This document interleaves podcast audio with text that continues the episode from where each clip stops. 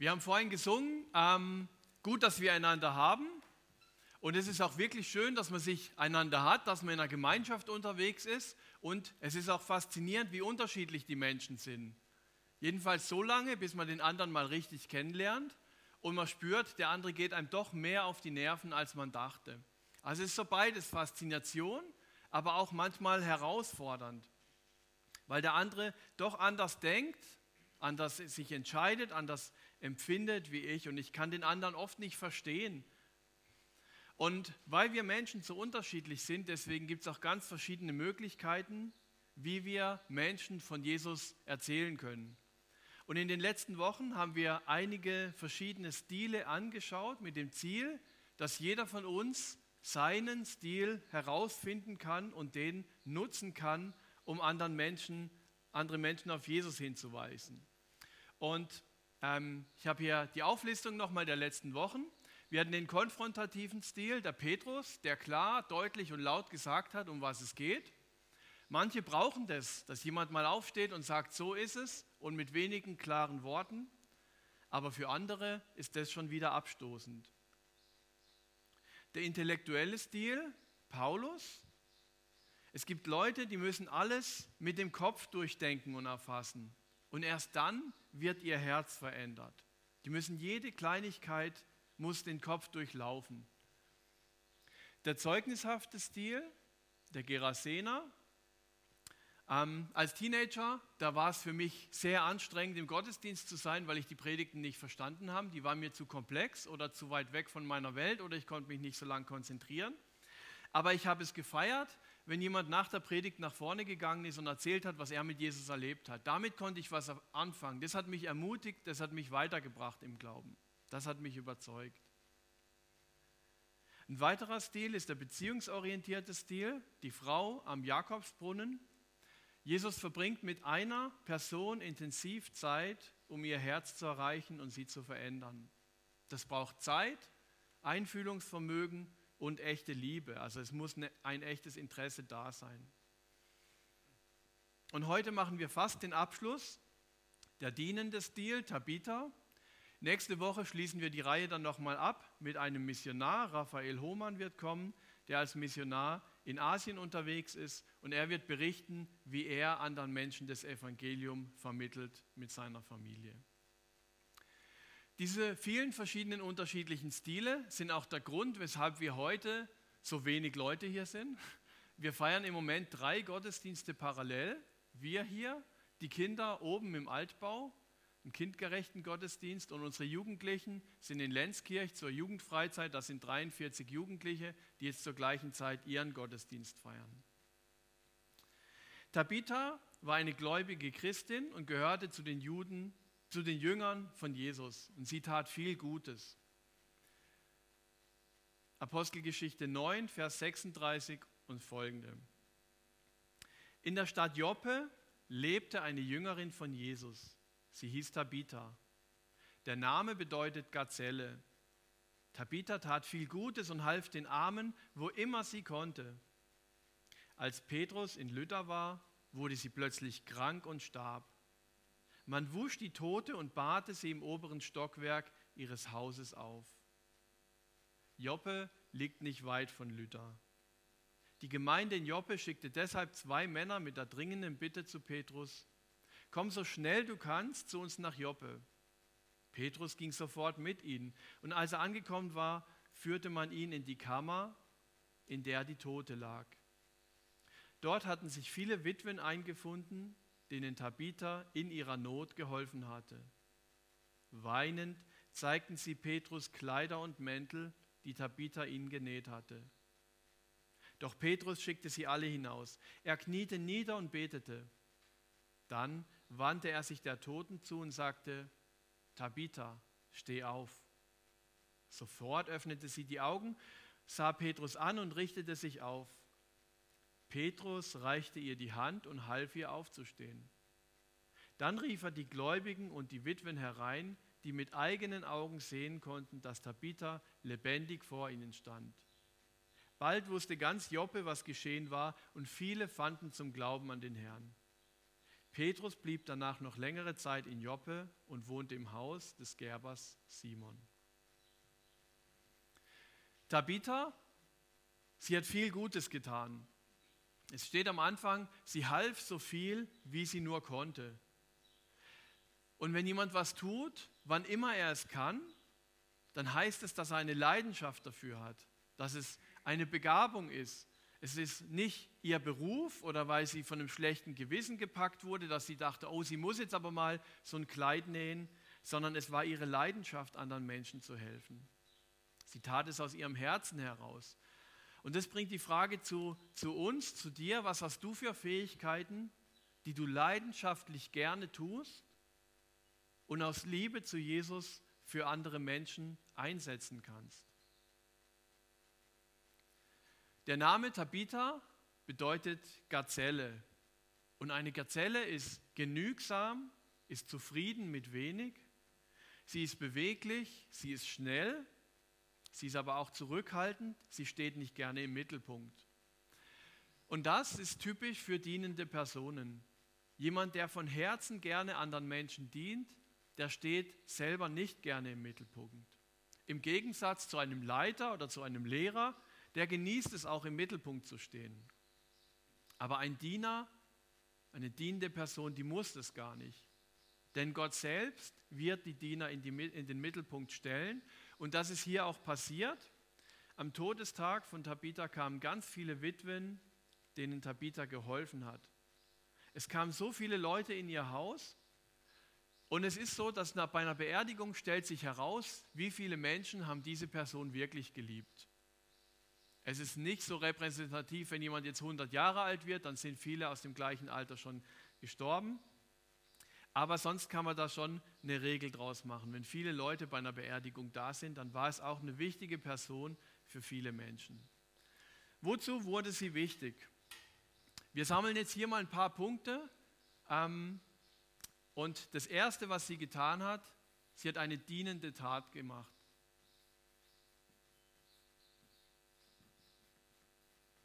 Und was hat sie gemacht? Sie hat T-Shirts genäht. Also im, sie hat keine T-Shirts genäht, sie hat im Urtext steht, ähm, dass sie Unterwäsche und Oberkleider ge genäht hat. Also sie hat sich um das gekümmert, was wirklich wichtig war. Sie hat auch keine Ballkleider genäht für die Hochzeiten, sondern ähm, das, was man täglich braucht zum Anziehen, was die Witwen gebraucht haben. Das ist doch machbar, oder? Ist nicht so schwierig. Und jetzt in dieser Zeit, als Tabitha gestorben war, da reiste Petrus als Gastredner und Leiter herum und versuchte verschiedene Gemeinden und hat versucht, sie zu ermutigen, zu ermahnen und einfach sie vorwärts zu bringen. Und so einer, und so kam er nach Lütter, das war ungefähr 15 bis 18 Kilometer entfernt von Joppe, sieht man hier auf der Karte. Und was passiert, wenn so ein Hoffnungsträger wie Petrus in die Gegend kommt? Wenn man sich jetzt vorstellt, so ein großer Redner, geistlicher Mensch kommt hier in die Gegend, in den Kreis Lörrach, besucht ein paar Gemeinden und alle freuen sich, wissen, oh ja, da kommen viele Leute in den Gottesdienst, da geht es wieder aufwärts, ähm, es gibt einen neuen Schub, die Christen setzen sich wieder mehr ein, ihnen wird es wieder wichtig, dass andere zu Jesus finden, es gibt Bekehrungen, es gibt Erweckung und so eine, so eine tolle Stimmung lag in der Luft. Aber hier überhaupt nicht. Erstmal Enttäuschung. Tabea, eine der wohl wichtigsten Frauen in der Gemeinde, stirbt. Die, die vielen anderen Hoffnung für ihr Leben gegeben hat, plötzlich tot. Und es ist deprimierend erstmal für die Christen dort. Aber die Christen in Joppe sind nicht hoffnungslos. Sie nutzen die Chance, die sie haben, dass Petrus in der Nähe ist und sie wissen, jetzt kann uns ein geistlich reifer Mann, kann uns jetzt noch helfen. Und sie haben gleich zwei Männer losgeschickt, um Petrus zu holen. Das ist ungefähr ein Fußweg von drei Stunden hin und drei Stunden wieder zurück. Und Petrus kam tatsächlich mit. Und als Petrus kommt, was sieht er? Viele trauernde Witwen. Und sie zeigten Petrus das, was Tabitha für sie getan hat, die Kleider und Röcke, die sie für sie, für sie genäht haben. Was bleibt nach ihrem Tod? Das, was Tabea hinterlassen hat, war sichtbar. es blieb nicht eine schöne geistliche Theorie, sondern Tapitas Leben hatte eine sichtbare Auswirkung für andere Menschen. Wenn man sich jetzt die Karte anschaut, wo Tabitha war, in Joppe, was fällt euch auf? Ganz einfach. Es liegt am Meer. Also Joppe war eine Hafenstadt. Es gab zwar keinen Hafen, also keinen Hafenbau, sondern die Schiffe, die mussten ein bisschen außerhalb im Meer, haben die geankert und kleine Schiffe sind dann äh, zu den großen Schiffen gefahren, aber es war ein Handelsplatz. Sie hätte ohne Probleme die Möglichkeit gehabt, ihre Fähigkeiten als Näherin zu Geld zu machen. Sie hätte Karriere machen können, weil sie am richtigen Ort wohnt. Sie wohnt nicht irgendwo im hinterletzten Dorf, sondern in einer Handelsstadt. Sie hatte die Möglichkeit, aber sie hat sich dagegen entschieden und sie hat sich Zeit genommen, wofür es im Himmel eine Belohnung geben wird. Jesus sagt ja, sammelt euch Schätze im Himmel. Es ist gut und es ist wichtig, dass Christen auch Karriere machen, weil die Menschheit braucht Entscheidungsträger, die im Sinne Gottes Verantwortung in der Gesellschaft übernehmen und dann mutig Entscheidungen treffen an der Stelle, an der sie stehen. Aber Gott beruft auch Menschen, aus der Karriereleiter auszubrechen. Es gibt nämlich auch Unmengen an Menschen, die unglücklich in ihrem Job sind, weil sie nicht auf Gott gehört haben. Tabitha gehörte nicht dazu. Sie ging voll auf mit ihren Gaben und Fähigkeiten. Sie hat sich um Arme gekümmert, aus Liebe zu ihnen und aus Liebe zu Jesus. Sie hatte Jesus im Herzen und die Menschen im Blick. Aber jetzt ist, Jesus, äh, jetzt ist Petrus da, ähm, kommt da rein und die, der, das Haus, die Hütte ist voll mit weinenden Witwen. Und die kann Petrus jetzt nicht brauchen. Er schickt sie raus, er braucht Ruhe. Er muss jetzt allein sein mit Gott. Ein wichtiges Gebet muss manchmal alleine gebetet werden. Er kniet hin und beides zeigt, das Alleinsein und das Knien, dass es ihm sehr ernst ist. Es ist ein glaubendes Gebet.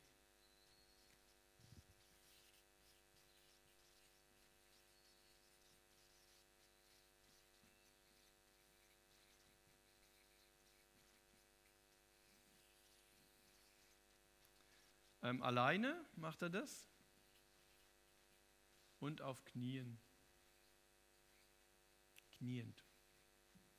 Also es ist natürlich wichtig, dass wir gemeinsam beten. Das, was ähm, vorhin gesagt wurde, der Frauenmissionsgebet, wo sich einmal im Monat hier Frauen treffen, um für Missionarinnen zu beten. Es ist wichtig, dass es gemeinsam passiert, aber es gibt auch Situationen, wo es wichtig ist, dass ich alleine bin mit Gott. Aber das ist auch möglich, oder? Ist auch noch nicht die Herausforderung so groß. Was Petrus genau betet, wissen wir nicht. Aber dann sagt er zu Tabitha, steh auf und sie setzt sich auf. Und dann nimmt er Tabitha und stellt sie hin, zeigt sie den Gläubigen und den Witwen. Und das ist typisch für ein echtes Wunder.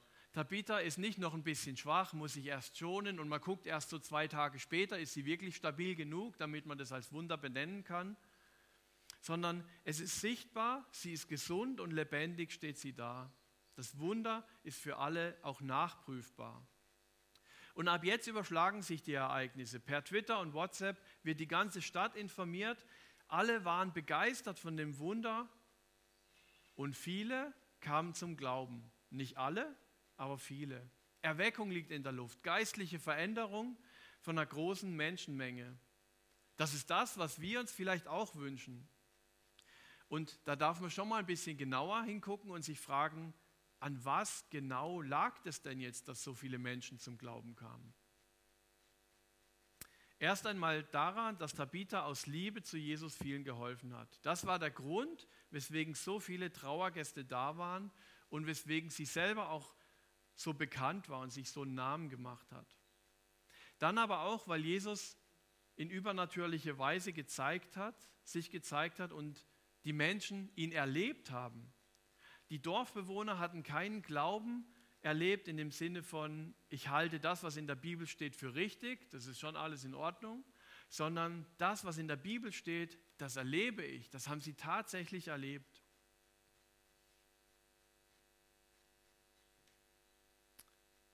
Und zu diesem Erleben kommt auch noch der letzte Vers, den könnte man schnell einfach so abhaken als, ah, okay, auch interessant. Aber da steckt auch noch mal viel drin. Ich lese ihn noch mal vor.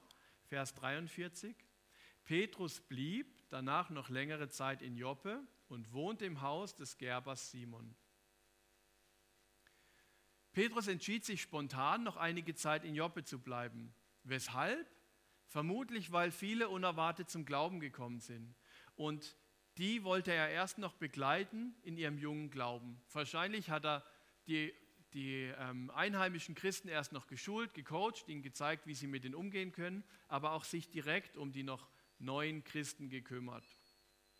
Petrus bleibt, trotz aller Pläne, die er hat, offen für das spontane Wirken des Heiligen Geistes und lässt sich von Gott führen. Und sehr schön zeigt diese Episode, wie durch den Dienst von Tabitha Menschen zum Glauben kamen, obwohl Tabitha selbst nicht gepredigt hat oder große Sprüche über Jesus geklopft hat. Gott macht aus ihrem Leben mehr, als sie sich je hätte erträumen können oder sie selbst hätte machen können. Das Predigen, das übernimmt dann Petrus. So wie Martin Grünholz vor zwei Wochen gesagt hat, wenn du eine Geburtstagsfeier hast oder gerne Leute einlädst und du würdest gerne deine Andacht machen, aber du traust dich nicht, weißt nicht, wie, wie machen, dann lad doch jemand ein, der das gerne macht, der das kann. Ich muss ja nicht alles selber machen. Oder wenn du gastfreundlich bist, dann öffne dein Haus für einen Glaubenskurs. Im Herbst wollen wir einen Alpha-Kurs anbieten und wir suchen noch Leute, die ihr Haus öffnen oder kochen oder sonst mitarbeiten. Und das ist auch irgendwie beruhigend, wenn mein Herz bei Jesus ist, dann wird das, was ich aus Liebe zu ihm und zu Menschen tue, Frucht bringen. Selbst dann, wenn ich es nicht mehr erlebe. So wie Tabitha. Wobei das stimmt nicht, sie hat es ja dann doch erlebt. Oder anders gesagt, wenn ich meine Fähigkeiten, meine Gaben für Jesus einsetze, wird das eine geistliche Auswirkung haben. Ob ich es jetzt gleich sehe oder nicht, Tabitha hat es ja nicht gesehen. Also nicht, während sie noch gelebt hat. Das erste Mal in ihrem ersten Leben. Die praktischen Dinge, getan aus Liebe zu Jesus, die haben eine geistliche Auswirkung. Wir haben eine Frau bei uns in der Gemeinde, die kommt alle zwei Wochen und wäscht alle Handtücher. Hat auch was mit Textilien zu tun, wie Tabitha. Die wäscht die Handtücher von den beiden Gebäuden hier und bringt die wieder mit. Und so haben wir immer frische Handtücher in der Küche, in unseren beiden Toilettenanlagen. Kaum einer merkt es, sie wird nie auf der Bühne stehen und sie will auch gar nicht, dass ich ihren Namen erwähne. Aber sie hilft mit, dass Kinder, Jugendliche, Erwachsene und Senioren hier in diesen Räumen in der Woche und am Sonntag Gottesdienste feiern können oder Gottes Wort verkündigt wird. Und diese, dieser praktische Dienst wird eine geistliche Auswirkung haben. Und das kann man sich auch immer wieder selber zusagen, wenn man jetzt mal was macht, was praktisch ist, wo man gerade mal denkt, oh, jetzt habe ich keine Lust dazu oder jetzt fällt es mir schwer, wenn wir hier Putztag haben oder irgendwas. Aber diesen, diese praktischen Dienste haben eine geistliche Auswirkung. So, jetzt setzt Petrus aber noch eins drauf und übernachtet bei einem Gerber. Das steht einfach so da. Aber dieser Satz beinhaltet viel mehr als eine einfache Information. Ein Gerber färbt Stoffe und galt bei den Juden damals als unrein. Sie waren verachtet und wohnten außerhalb der Stadt. Weshalb ist jetzt so ein geschätzter und geachteter Leiter wie Petrus nicht so vorsichtig und übernachtet, um keine Juden zu verärgern, nicht bei einem anderen Mann? Warum geht er extra zu diesem Gerber? Weil er damit zeigen will, dass jeder Mensch eingeladen ist, an Jesus zu glauben. Er schließt niemanden aus, auch nicht eine verachtete Berufsgruppe. Petrus tut konsequent das Richtige und irritiert dadurch die besonders frommen Christen und bekommt später, das ist noch interessant, bekommt er dann die Vision, den Auftrag von Gott, die Grenzen zwischen Judenchristen und Heidenchristen aufzulösen. Also hier geht auch schon eine Tat voraus, er tut was, und jetzt könnte man das so interpretieren, ob es so stimmt, weiß ich nicht, aber das könnte ich mir gut vorstellen, dass dann Gott sagt, wenn der diese Tat tut, dann segne ich ihn damit, dass er diese große Vision kriegt, ähm, die, die, die Trennung zwischen Juden und Heidenchristen aufzulösen. Das, was er hier in einer einfachen Tat tut, bekommt er später als großen Auftrag von Gott. Und das war eine mutige Tat, und das ist das dritte.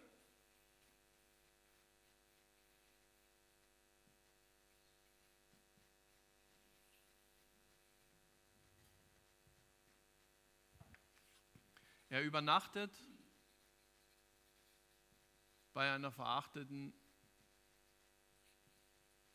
Person.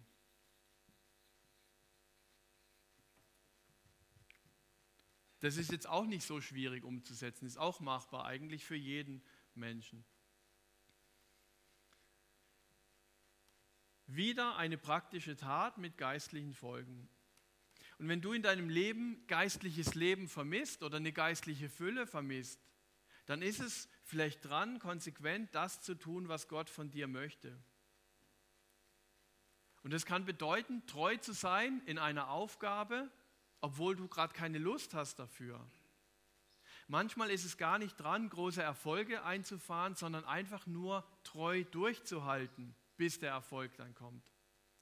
Aber das kann auch bedeuten, dein Geld endlich großzügig für Gott einzusetzen. Das kann bedeuten, jemanden vergeben, ohne dass er zu mir kommt und um Entschuldigung bittet. Das kann bedeuten, sich neben jemand zu setzen oder mit sich, sich mit jemand zu unterhalten, mit dem sich sonst niemand unterhält. Oder jemand einzuladen, den sonst niemand einlädt. Das, was wir tun, das verändert auch unser geistliches Leben. Und jetzt kann man sich fragen, wie sind in diesem Dorf ganz viele Leute zum Glauben gekommen? Durch T-Shirts nähen, durch alleine und kniend beten und sich um Leute kümmern, die verachtet sind. Man kann jetzt daraus kein, geistlichen, ähm, kein geistliches System rausziehen. Aber ich wollte einfach mal deutlich machen, dass es ganz natürliche, einfache Dinge sind, die jeder tun kann.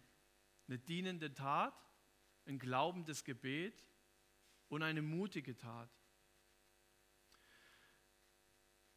Und es ist schon krass, dass durch Tabitas Taten eine ganze Stadt Jesus kennengelernt hat. Jesus wurde sichtbar und viele kamen zum Glauben dadurch, dass sie ihre Fähigkeiten eingesetzt hat. Eine ganze Stadt hat Gott erlebt durch ihren dienenden Stil, der oft so unsichtbar ist. Jetzt kann man sich noch fragen, wozu musste dieses Wunder passieren? Das hört sich jetzt toll an für uns und wir, wir jubeln vielleicht und sagen, oh super, jetzt ist jemand von den Toten auferstanden. Es wäre doch cool, das wird bei uns auch passieren. Viele Leute sind interessiert, wir merken, unsere Gemeinde hat eine geistliche Auswirkung, da passiert was und wir feiern dieses Wunder. Aber wenn man mal drüber, drüber nachdenkt, ist es eigentlich kein erstrebenswertes Ziel für einen Christen von den Toten auferweckt zu werden. Wenn ich doch weiß, dass es im Himmel viel besser ist als hier, warum sollte ich nochmal zurückkommen wollen und um dann später noch ein zweites Mal zu sterben, nochmal jeden Morgen aufzustehen und nochmal jeden Morgen zu duschen und die ganzen Sachen, die keinen Spaß machen. Wisst ihr, was ich glaube, weshalb Tabitha sterben und auferstehen musste? Damit sichtbar wird, welche große Auswirkung solch ein dienender Stil hat. Die Auferstehung von den Toten bedeutet für Tabitha ein weiteres Opfer, durch das viele zum Glauben kamen. Und das ist auch wieder so etwas Besonderes. Tabitha hat viel Zeit investiert, aber vermutlich gar nicht mitbekommen, was es für eine geistliche Auswirkung hat. Und dann zum Zeitpunkt Gottes, Kairos, kann man den auch nennen, passiert es, viele kommen zum Glauben.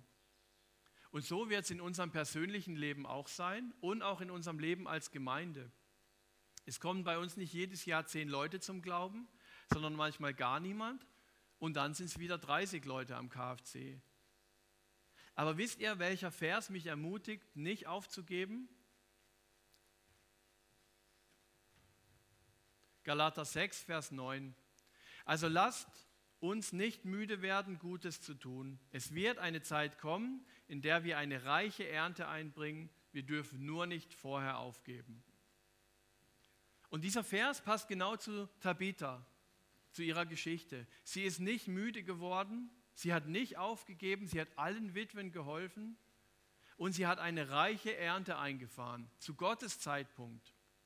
Und dieser Vers ist mein Ansporn, der mich persönlich ermutigt, wenn ich entmutigt bin, weil in der Gemeinde Dinge schief laufen, weil ein wichtiger Mitarbeiter sein Handtuch wirft oder ich gerade keine Lust habe auf ein schwieriges Gespräch, das ansteht, oder was sich bis heute erst 64 Mitarbeiter für den KFC angemeldet haben und bis, bis nächsten Samstag, Vorbereitungstag, brauchen wir 80. Das wäre auch noch ein Gebetsanliegen. Also wir brauchen noch 15 Leute mehr. Aber Jesus hat versprochen, wer viel sät, wird viel ernten. Und deswegen werden wir auch als Gemeinde irgendwann eine reiche Ernte einfahren und viele werden zum Glauben kommen. Gebt nur nicht vorher auf. Glaubst du das, auch wenn es im Moment vielleicht anders aussieht, wenn man heute die vielen leeren Stühle sieht, okay, trotz Jugendkreisfreizeit, aber trotzdem? Oder glaubst du das, weil es Gott versprochen hat, weil es sein Wort ist?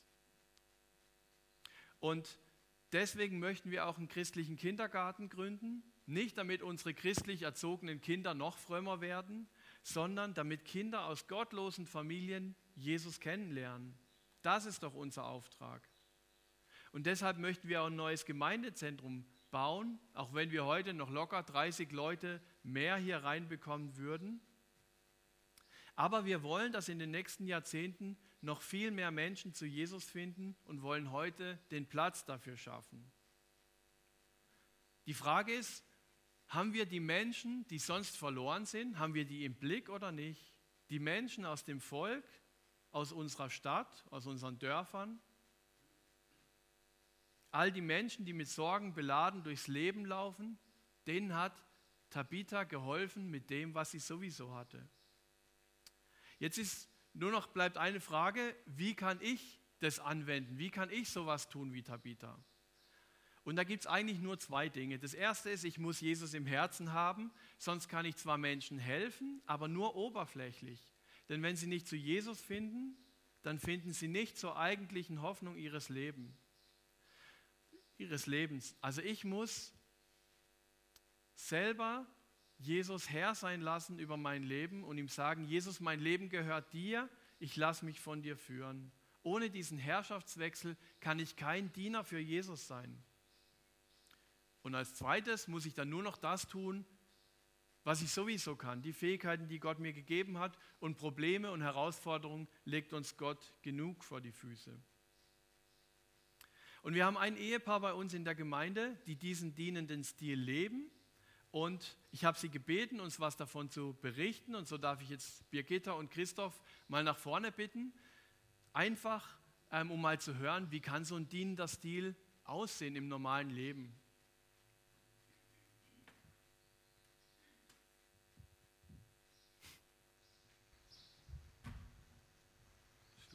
Lass meinen Mann anfangen.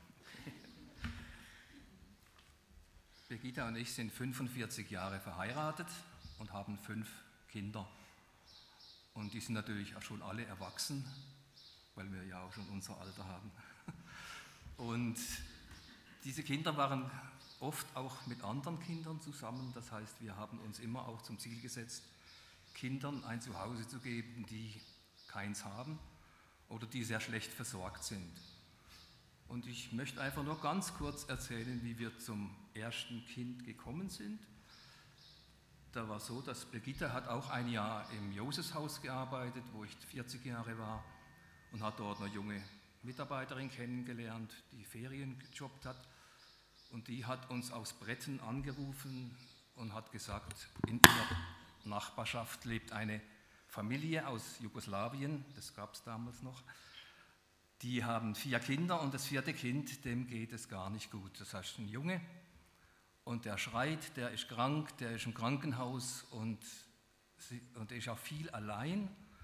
Und sie hat gesagt, wenn ihr den da nicht rausholt, dann glaube ich nicht, dass er es überlebt.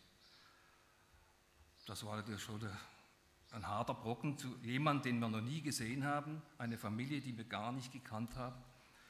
Wir haben es geprüft, wir haben natürlich gebetet und haben es vor Gott getragen und haben gesagt, wir probieren das mit seiner Unterstützung, mit seiner Hilfe.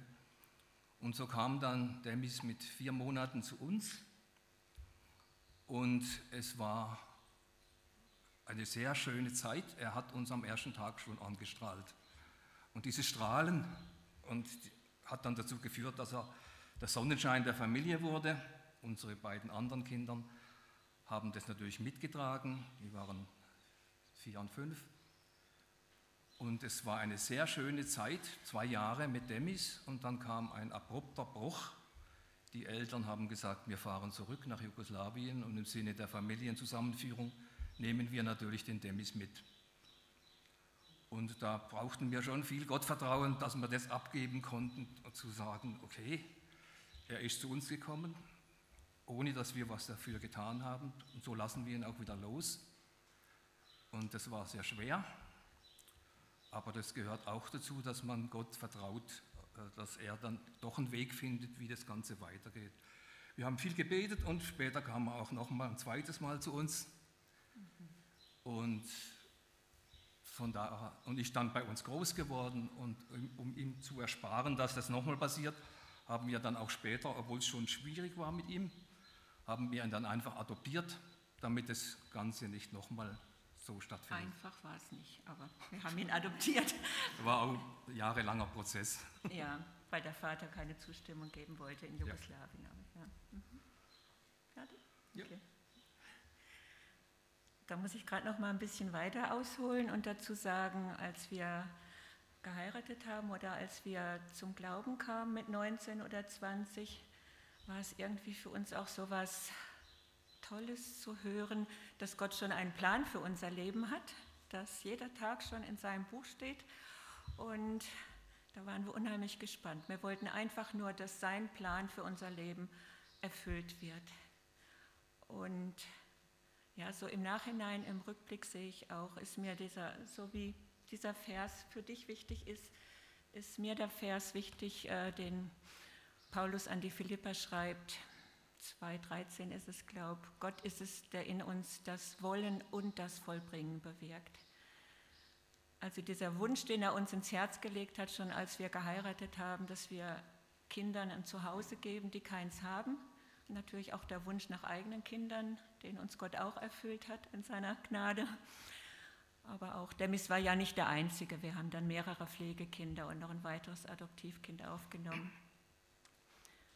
hat uns, es hat uns immer Kraft gegeben dann, dass Gott nicht nur diesen Wunsch ins Herz gelegt hat, sondern auch, dass in Zeiten, wo es schwierig wurde, und es wurde sehr oft schwierig, und das nicht nur mit den Adoptiv- und Pflegekindern, sondern auch mit den eigenen Kindern. Also da, finde ich, gab es gar keinen Unterschied.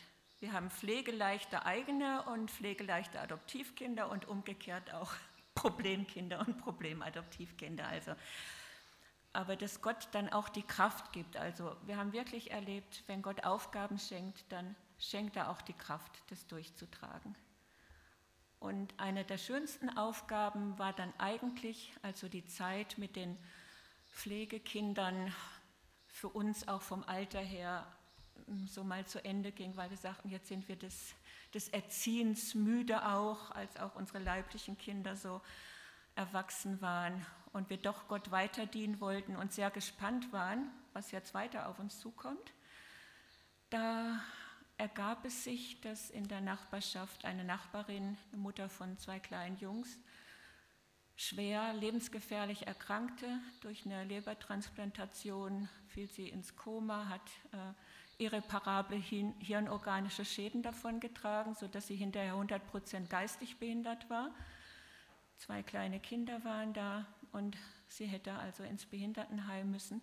Und zu dem Zeitpunkt hatten wir schon vorher gesagt, also entweder ein behindertes Kind aufnehmen noch und pflegen oder eben jetzt kam dann die Entscheidung oder diese Nachbarin bei uns aufzunehmen. Also ich hatte, die haben noch nicht lang gewohnt, ich kannte sie nicht gut, nur ganz flüchtig und ich habe dann halt geklingelt in der Nachbarschaft und den Ehemann gefragt, was ich ihm helfen könnte. Und ja, es, ich will es kurz machen. Auf jeden Fall, die Sabine hieß sie, kam dann zu uns, hat bei uns gelebt in, wie nannte sich das? Familien vom Josefshaus aus, auch diese, diese Art. Begleitetes Wohnen in Familien. Genau. Sie hat also wie ein Kind bei uns gelebt und war auch eigentlich ein Kind, war inkontinent, also 17 Jahre lang jemandem Windel anziehen Tag und Nacht. So viel macht man für eigene Kinder eigentlich nicht. Aber für Sabine war das nötig und es war eine sehr gute und sehr anstrengende Zeit für uns. Ja, aber als sie dann 2017 gestorben ist, da brauchten wir eine, nee, was ich noch von Sabine erzählen wollte, das ist mir wichtig, weil am Anfang, sie kam aus einer Familie, so mit dem Glauben hatte sie überhaupt nichts am Hut, das war ihr Suspekt. Und sie konnte auch noch ein paar Worte sprechen, äh, verstand einiges, war so emotional immer noch die äh, erwachsene Frau, die sie da, sie war 38, als sie erkrankte war, aber vom Intellekt her und, und von den Fähigkeiten war sie ein Kleinkind. Aber wenn ich musste oft mit ihr nach Freiburg in die Uniklinik fahren zur Kontrolluntersuchung und ich habe immer gesungen im Auto. Ich singe halt meistens im Auto gerne und da man auch mit ihr sich nicht unterhalten konnte, dachte ich, ja, dann singe ich wenigstens und am Anfang immer still, still. Das wäre ja gar nicht recht. Also ja, Christ, ja, wenn ich singe, singe ich christliche Lieder, klar. Ähm, und im Lauf der Zeit hat sich das so langsam so gewandelt. Wir haben sie auch immer mit in den Gottesdienst genommen. Die ersten Wochen, Monate hat sie dann immer so ah, gestöhnt und wir mussten nach Hause fahren und hat sowieso so Zusammenbrüche, aber ich glaube, das war, es wurde einfach alles zu viel. Und dann wurde das immer anders. Also wir sind sicher, Gott hat ihr Herz erreicht und das ist für mich auch ein wunderbares Beispiel, dass Gott auch nicht über den Verstand, sondern direkt ins Herz die Menschen erreicht. Also sie war zum Schluss so fröhlich und sie hat, ich habe ihr so eine alte Bibel geschenkt, das war ihre Kostbarkeit. Sie konnte nicht mehr lesen, nicht mehr schreiben, sie konnte eigentlich gar nichts mehr. Aber diese Bibel, die war so zerfleddert zum Schluss, weil sie sie immer mitgenommen hat und immer geblättert hat und so geblättert, wie wenn sie drin lesen würde. Und das allerletzte Foto, das ich von ihr habe, ist auch am Tag vor ihrem Tod. Da lesen wir beide in unseren Bibeln und das ist so eine schöne Erinnerung. Also sie, ich durfte auch zum Schluss ganz viel mit ihr darüber reden. Sie hat mir schon zugehört, dass wir ja wissen, dass wir im Himmel dann zu Hause sind und dass wir uns dann sehen und dass sie dann gesund ist und wieder sprechen kann und tanzen kann. Sie hatte vorher gerne, sie war sehr sportlich, hat Jazzdance gemacht, haben gesagt, Biene, du wirst wieder tanzen können und im Himmel, da tanzen wir zusammen. Ich habe immer so gerne über den Himmel mit ihr geredet. Und am Anfang, na, na, wollte sie nichts von hören, hat sie nicht geglaubt. Und zum Schluss aber, da haben wir wirklich viel über den Himmel gesprochen und sie immer genickt und gestrahlt. Das war mir jetzt nur wichtig, das wollte ich erzählen. Und äh, jetzt die augenblickliche Situation. Du hast vorhin einen, einen, Psalm gelesen, da ist so ein schöner Vers drin, den mag ich. Äh, in meiner Übersetzung heißt es, Los ist mir auf liebliches Land gefallen, mein Erbe gefällt mir wohl. Und wir sind jetzt umgezogen nach Sabines Tod von einer Vierzimmerwohnung, die dann zu groß für uns war. Unsere jüngste Tochter hat da auch noch mitgelebt, die dann auch ausgezogen ist. Äh, haben wir was gesucht und wir haben gewusst, Gott hat was für uns. Irgendwo, wir vertrauen jetzt einfach mal. Und Wohnungen finden ist ja wirklich nicht leicht. Also heutzutage ist es ganz schwierig. Aber das Erste, was wir gesehen haben und was wir uns angeguckt haben, das Erste und Einzige, war in Farnau in einem Hochhaus. Und all unsere Freunde, nein, ins Hochhaus, das passt nicht zu euch. Wir sind so pfadfinderisch aufgewachsen und haben jahrzehntelang in einem großen alten Haus alleine gelebt. Aber doch, wir hatten das Gefühl, doch, das ist es jetzt, das ist dran. Wir sind nach Farnau gezogen und ich bin sicher, das war auch Gottes Plan. Denn irgendwie hat, hatten wir auch das Gefühl, jetzt ist es einfach mal dran, einen Schritt rauszumachen. Wir waren immer eingebettet in, in Hauskreis. Alle Freunde hatten vier, fünf Kinder, wie wir auch. Und Gemeinde wunderbar. Das war auch ganz wichtig in der Zeit mit Sabine. Die haben eine wunderbare Beerdigungsfeier dann auch für Sabine gemacht. Aber jetzt war was ganz Neues dran, nämlich in dieses Hochhaus zu ziehen, wo wir natürlich davon ausgehen mussten, dass sie mich jetzt nicht von christlichen Freunden umgeben. Aber es war einfach eine Herausforderung und haben wir nicht bereut, Christoph, gell? Ich glaube, das war der Grund auch, dass du uns fragen wolltest, weil jetzt im in so einem Hochhaus mit 39 Parteien, das könnt ihr euch sicher vorstellen, das sind die unterschiedlichsten Menschen zusammen. Und da muss man schon ja, ein bisschen äh, seine Ansprüche zurückstecken auch und sich auf die verschiedenen Menschen einladen. Aber wir wussten von Anfang an, da ist auch eine ältere Frau, die ist schwerst krank und hat keine Angehörigen. Die wurde oder wird aber vom Hausmeister gepflegt, aber für die war es natürlich jetzt, also sagt sie auf jeden Fall, sie ist sehr, sehr dankbar, dass ich jetzt dazu gekommen bin. Ich hatte ja durch die 17 Jahre mit Sabine auch Erfahrung in der Pflege und äh, ja, wir haben, ich habe mich dann gleich angeboten, dass ich den Hausmeister unterstütze mit der Pflege. Und so ist es jetzt auch, seit wir da wohnen, dass ich da regelmäßig die Renate auch ins Bett bringe oder ja, sie versorge einfach auch medizinisch, pflegerisch, wie auch immer. Sogar, das fiel mir gar nicht so leicht, dann auch ihre Wohnung putzt, nachdem die Putzfrau äh, einen Job bekommen hat und nicht mehr kam. Und da dachte ich, hm, eigentlich bräuchte ich selber mal langsam jemand, der mir meine Wohnung putzt. Mit meinen Knieprothesen kann ich es gar nicht mehr so gut, aber ich habe verstanden, dass sie niemand Fremdes mehr jetzt in ihrem schlechten Zustand in ihrer Wohnung ertragen kann. Und so werde ich auch morgen wieder zwei Stunden ihre Wohnung putzen und dabei meine Lieder singen, meine christlichen. Und ich merke, auch bei ihr hat es so langsam Wirkung. Denn am Anfang durfte ich so gar nichts auch äh, sagen oder so Christliches, vor allem weil der Hausmeister total dagegen war. Und dann habe ich mich auch zurückgehalten. Wenn ich sie ins Bett gebracht habe, habe ich ihr ein Liedchen gesungen. Und dann natürlich habe ich auch Segenslieder gesungen. Das fand sie dann schön. Und der Hausmeister sagt, ich soll ihr Märchen vorlesen. Gut, Märchenbücher hatte ich ja noch. Dann habe ich ihr Märchen vorgelesen. Aber irgendwann habe ich mal gedacht, nö, ich lese ihr auch andere Geschichten vor. Und von Patricia St. John, äh, so groß ist Gott, diese Geschichten zum Glaubensbekenntnis, die lese ich ihr jetzt gerade im Moment vor. Und das merke ich, das erreicht ihr Herz. Und das sagt sie jetzt auch, dass das ihrem Herzen so viel gibt. Und auch das erste Mal jetzt erwähnt sie Gott, also sie ist auch aus der Kirche ausgetreten, kirchenfern, aber jetzt sagt sie, der liebe Gott hat dich zu mir geschickt. Und darüber freue ich mich natürlich total, dass da was ankommt. Und ich wollte mir das auch merken mit diesem Glaubensgebet da dieses Jahr. Das ist auch eher meine Sache, dass ich so alle, alleine und still dann für sie beten darf.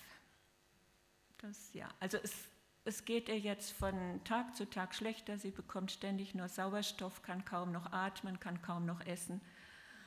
Es ist bald soweit. Und ich wünsche mir einfach, dass ich bei ihr sein darf und dass sie dann auch weiß, wo sie sein wird. Das reicht doch mal. Und oder? manchmal gehe ich dann auch mit. Ach, ach, so, ja, stimmt.